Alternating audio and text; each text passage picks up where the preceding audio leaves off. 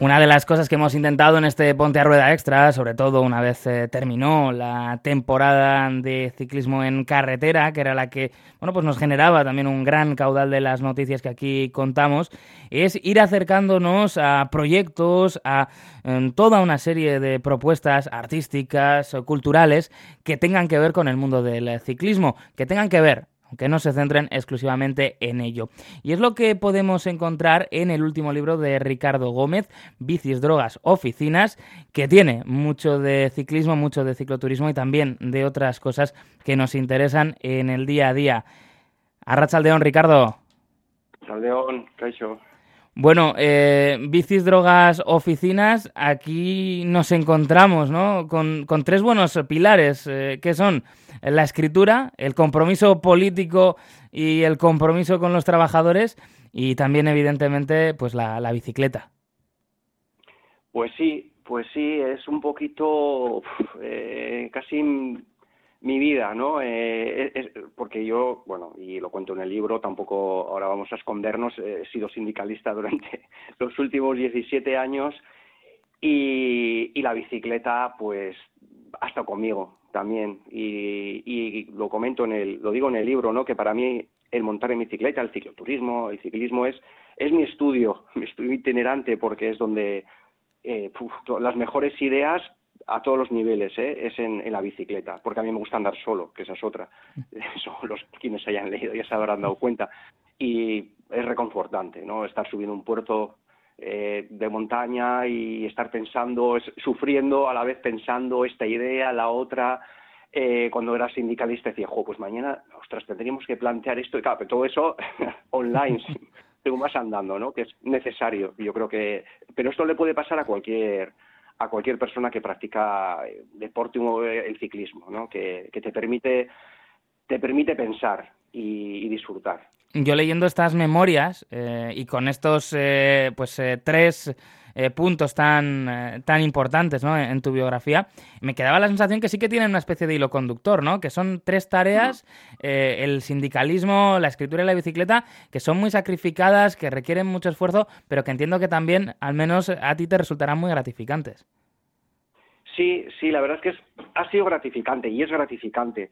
Hijo, y una de las cosas que cuando, empezó, cuando empecé a escribir esto o cuando he terminado de escribir esto, eh, por ejemplo, mi, socio musical de Ciclos y Tour ¿no? que decía, que ya lo había leído, eh, porque le pasé el, manuscrito primero, y me decía, y me decía que bueno, a él el ciclismo no le gusta tanto, ¿no? Me decía, pero, pero las primeras 120 páginas van como un tiro, luego ya la parte del ciclismo habrá gente que le guste mogollón y tal. Y para mí, eh, yo no podía disociar las tres cosas. Si yo quería escribir con sinceridad de algo, no podía eh, separar una y voy a, no voy a contar nada del sindicalismo, bueno, o no voy a contar, necesitaba contarlo porque el libro va saltando y me, y me voy, vamos a decir, aprovechando de una para saltar a la otra.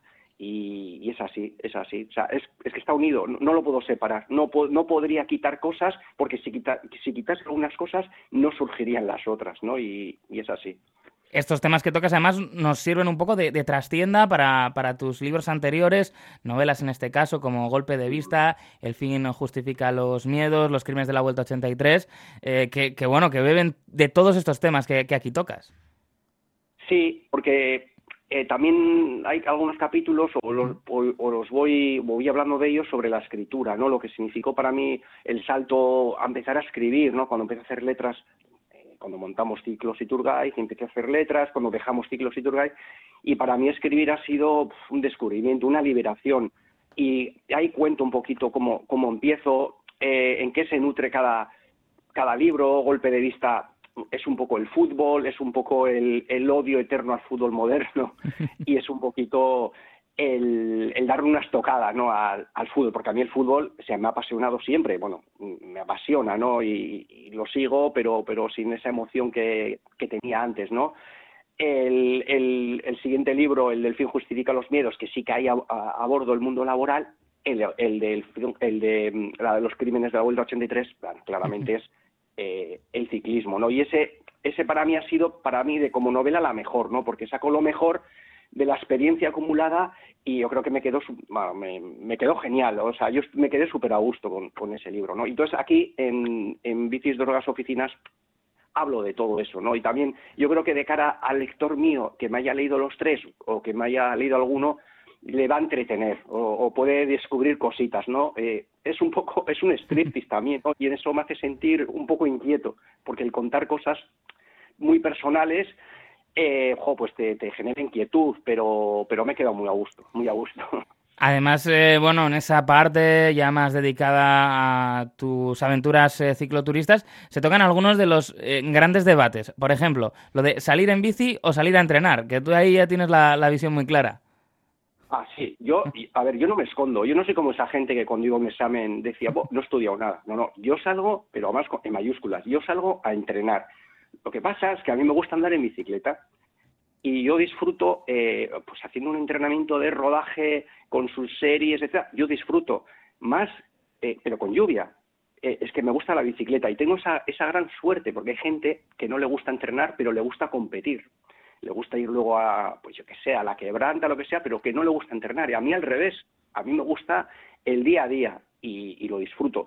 Y luego el otro día, mm, eh, pues en, un convite de estos laborales, que de los que también hablo en el libro, eh, un cicloturista ya, un señor, me dijo, yo salgo a pasear, no salgo a yo salgo a pasear. Y yo le dije, no, no, no, yo salgo a entrenar. Pero es que entrenar, entrenar entrenamos todos y todas. Toda la gente que sale a andar en bicicleta entrena, porque el hacer un ejercicio repetitivo durante un tiempo mejoras tu estado físico. Otra cosa es que no te lo tomes como un entrenamiento de cara a la competición, pero todos y todas entrenamos y si vas a hacer una salida al monte, estás entrenando, porque si sales todos los domingos al monte, te vas a encontrar físicamente mejor que si sales una vez al año. Que pasa es que esa, esa cosa de esconder, yo no entreno, ¿no? Que parece que, que, así es mejor. Yo no he estudiado, no he estudiado en el examen y luego, o sea, eh, un, un 8,5. Eh, no has estudiado, has estudiado. Que luego esta eh, conexión tan importante que tiene pues, la bicicleta en la, en la vida de mucha gente, que, que, lo tiene también el trabajo, a veces como que se funda en esas identidades y me, me, llamaba mucho la atención, ¿no? Como contabas que había quien pedía, por ejemplo, eh, material cicloturista con el logo de la empresa, ¿no? Hasta que la empresa colonice casi nuestro tiempo de ocio. Mira, esto es que esto es verdad. Esto yo creo que en muchas empresas, grandes empresas, eh, por aquí, bueno, por aquí en Guipúzcoa, eh, te encuentras con, con, ropa ciclista con el logo corporativo, o sea, de, empresas del grupo Mondragón, empresas mogollón. O sea, de hecho yo tengo una de Sidenor que lo utilizaba, que me regalaron para los vídeos de ciclos y de hace, de hace muy bien de años, de esas muy muy globera además la, la, prenda. Pero bueno pero y a mí sí que siendo sindicalista me, me, me vino alguna alguna gente oye joder tú que andas en bici oye no se podía pedir a la empresa pues que edite eh, ropa ciclista y yo pero cómo o sea que, que salga yo de, la fábrica que es lo que más lo más importante del mundo el momento más importante del día es fichar e irme a casa. Y tener que ponerme el logo corporativo de la empresa por Dios no no no para nada Claro, luego, luego la gente no me votaba en las elecciones sindicales, porque claro, a la gente lo que quiere es que les ames con esas chorradas, ¿no? Y yo no estoy para eso, o sea, eso les decía lo que hay. De la misma manera que decías, ¿no? hablamos un poco de ese, de ese estigma de en decir eh, si vas o no vas a entrenar. Eh, también parece, y yo creo que esto lo, tratas muy bien, que hay una especie de estigma a la hora de decir, eh, oye, es que yo voy a trabajar por el dinero, que si no fuese por eso, pues igual no, no, estábamos en el mismo sitio, ¿no? parece que eso pesa mucho, pero en el libro también, pues un poco muestras esa, esa imagen del trabajo como algo que no nos tiene que, que devorar la, la identidad propia. Claro, o sea, yo eh, es que voy a trabajar porque me pagan. Eh, y ahora está muy de moda lo de, ¿cómo se lo, lo de que te paga el sueldo? Salario emocional. Eso, el salario emocional. O sea, eh, o sea, no, o sea, yo voy porque me, porque me pagan. Y si pudiese vivir sin trabajar, perdón, si, eh, bueno, sin trabajar, sin estar por cuenta ajena, lo haría. Y en el libro también hablo eh, en algún momento me, hablo conmigo mismo y me digo, ¿podría vivir? ¿Qué pasaría si, se dieran las circunstancias para poder vivir del arte, ¿no? De, o de la música, que bueno, que ya no estoy tocando, o de la escritura, ¿no? Y me genera, pues, contradicciones, porque por una parte dices, jo, qué bien, ¿no? Poder vivir de, algo que, realmente te emociona, pero luego ya se empieza a convertir en un trabajo. Y entonces es, es un debate súper contradictorio. Pero en relación al trabajo, bueno, y de hecho mi, mi prologuista, Nayara Puertas, tiene hecho un ensayo increíble. Eh, bueno, que es que se llama Al menos tienes trabajo, ¿no? Y a mí me emocionó muchísimo su, su, su libro y bueno, de hecho, de hecho le conocía de, de, Twitter y le entré y le dije, bueno, de Donosti, le dije, oye, ¿te gustaría ser, o te gustaría, o quieres ser prologuista de, de, mi libro? Y claro, me dijo que sí, y bueno, en ese aspecto, pues también ha ido, un, va un poco vinculado a eso, ¿no? Un poco el adiós al trabajo, ¿no? El, el odio al trabajo por cuenta ajena tal y como está establecido con, con, con, el sistema actual, ¿no? Que, que es, bueno, y estas cosas, que me da igual ya, digo una edad que lo hablo aquí públicamente, pero que tampoco te creas que se pueda hablar eh, con mucha libertad en el trabajo de esto, porque si no van a pensar que, que eres un vago, que tú... Un disidente, ¿no? Sí, sí, sí, a ver, que yo el trabajo no sé cuántos años llevo, pero acumulo cero faltas de puntualidad y jamás me han llamado de recursos humanos para poner, para llamarme la atención. O sea, yo voy ahí y, y finjo, finjo que, que soy feliz y hago las cosas que me mandan, porque, porque es eso. Te mandan a hacer cosas, las cumples, pero adiós. sí. Claro, es que me recordaba un poco, ¿no? Todo eso de si la, bueno, con la vocación se vuelve trabajo y ese tipo de cosas, una cosa que, que decía la, la, poeta Rosa Verbel, que dice que lo que nos entusiasma en nuestra infancia vuelve como tragedia años más tarde, que es algo que le pasa mucho a las, a las vocaciones, ¿no? Que nos, se acaban convirtiendo en algo muy diferente. Eso es, totalmente, sí, sí. Y eso que yo eh, soy afortunado en el sentido de que lo que estudié me puse a trabajar y, y, me gusta el bueno el, el, mundo del ferrocarril que es donde trabajo yo o sea que, que, me gusta. Eh, eh, pero lo que pasa es que claro es que estás ahí y, y, no. O sea te das cuenta que luego la jerarquía todo lo que lo que hay dentro del mundo laboral todo bueno, es, es, con todas las fábricas en todas las empresas y cómo estás cómo está establecido pues te, te, te terminan te destrozan eh, mentalmente. Tienes que abstraerte de todo eso y buscarte otro, otras cosas para, para ser feliz, porque como fíes tu felicidad al mundo laboral, pues estás fastidiado.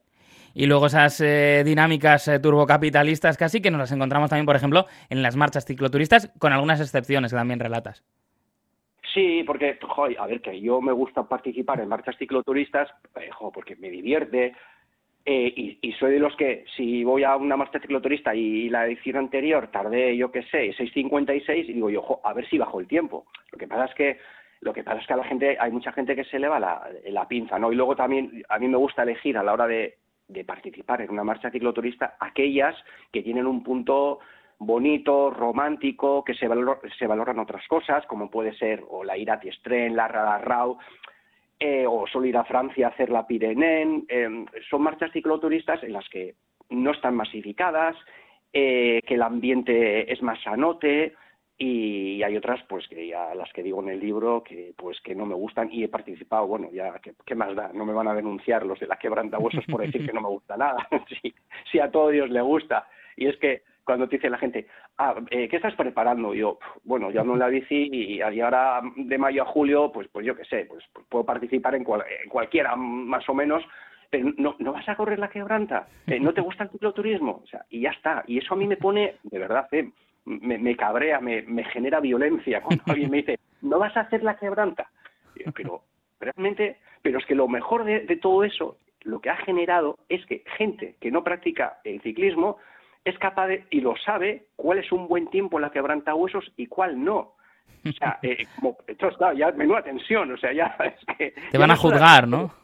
Sí, sí, es como que como cualquier persona que sabe que hacer 9.90 en, en 100 metros lisos es una buena marca, o 9.80, y hacer 13 segundos es mala. Pues lo no ya ha pasado con la quebrantahuesos. Y no me gusta absolutamente nada, o sea, no, pues es eh, un poco una de las cosas eh, que también se cuentan en el libro, con muchas reflexiones, también con espacio para la música. Ya hablaremos también, yo creo, de ello en otra ocasión. Lo que sí, bueno, en el libro está eh, sobrevolando esa idea de cómo llegas a este proyecto, un poco con bloqueo del escritor. Eh, ¿Lo tenemos ya mm. solucionado esto? Sí, a ver, yo cuando terminé eh, Los Crímenes de la Vuelta 83, jo, la verdad es que me quedé muy, muy a gusto ya, me, fue como me vacié, porque me salió muy bien, me quedé a gusto conmigo mismo. Y, y bueno, luego llegó la pandemia y, y, no sabía, no tenía una idea central, porque yo no puedo escribir por escribir a ver qué pasa, necesito un flash. Ya, yo necesito dos flashes, uno, una idea central y el segundo, el final. O sea, en todos los libros es imaginarme el final, imaginarme la idea, ¿no? El de golpe de vista. ¿Y te imaginas que las ligas de la Real y de la Athletic fueran que hubiesen sido manipuladas? Eso, boom, y ya como eso digo yo, bueno, bueno, aquí hay tela, pues en general siempre ha sido así. Y no tenía esa idea. Y, mi socio de ciclos y me, me, animó y me dijo, joder, tú, o sea, con, con la retranca que tienes, joder, deberías escribir, pues no sé, unos diarios, algo, ¿no? Y, y, bueno, y vale, y empecé, y bueno, la pandemia me sirvió un poquito de, catalizador, porque pues yo me ponía, se me iba la olla cuando veía a la gente aplaudiendo los balcones y, todo eso, y yo, pero ¿qué le pasa a la puta gente? O sea, me ponía frenético. Entonces, empecé con eso, a sacar esa mala leche, y empecé y empecé, y fue uno parar, fue uno parar. Y claro que hubo desbloqueo. De hecho, y eso para el lector, eh, bueno, tampoco, no es un libro de Mm, que vayas a contar el final lo vayas a chafar porque son muchas cosas, pero de hecho escribiendo este libro es, me ha salido la idea para, para lo siguiente y que ya estoy con ello. O sea, ha sido, eh, me ha servido además. O sea, estaba escribiendo y un día, pues de repente digo, ostras, ¿te imaginas un libro, una novela así? Y bueno, me emocioné muchísimo y fíjate, o sea, dos por uno. Pues eh, eh, un auténtico placer charlar contigo, Ricardo. Recomendar eh, a nuestros oyentes de Bicis, Drogas, Oficinas. Yo creo que aquí en Bilbao se puede encontrar Antiliburudenda, también en libros de ruta, que han sido ¿no? patrocinadores también del, del crowdfunding. Así que aquí lo tienen sencillito y si no que lo pidan también, que, no hay problema en eso. Sí, sí, la verdad es que yo bueno, agradecería para, para despedirme, dar las gracias a toda la gente que, que ha participado en el, el proyecto, que fue mediante un crowdfunding, y, a las librerías, a libros de ruta y Antiliburu, pues bueno, pues que se han portado genial, genial conmigo y bueno, y en enero tengo pendiente irme a Bilbao a hacer una presentación, o sea que os espero por allí. Pues ahí nos veremos. Ricardo Gómez, es que ricasco. Que ricasco, Agur.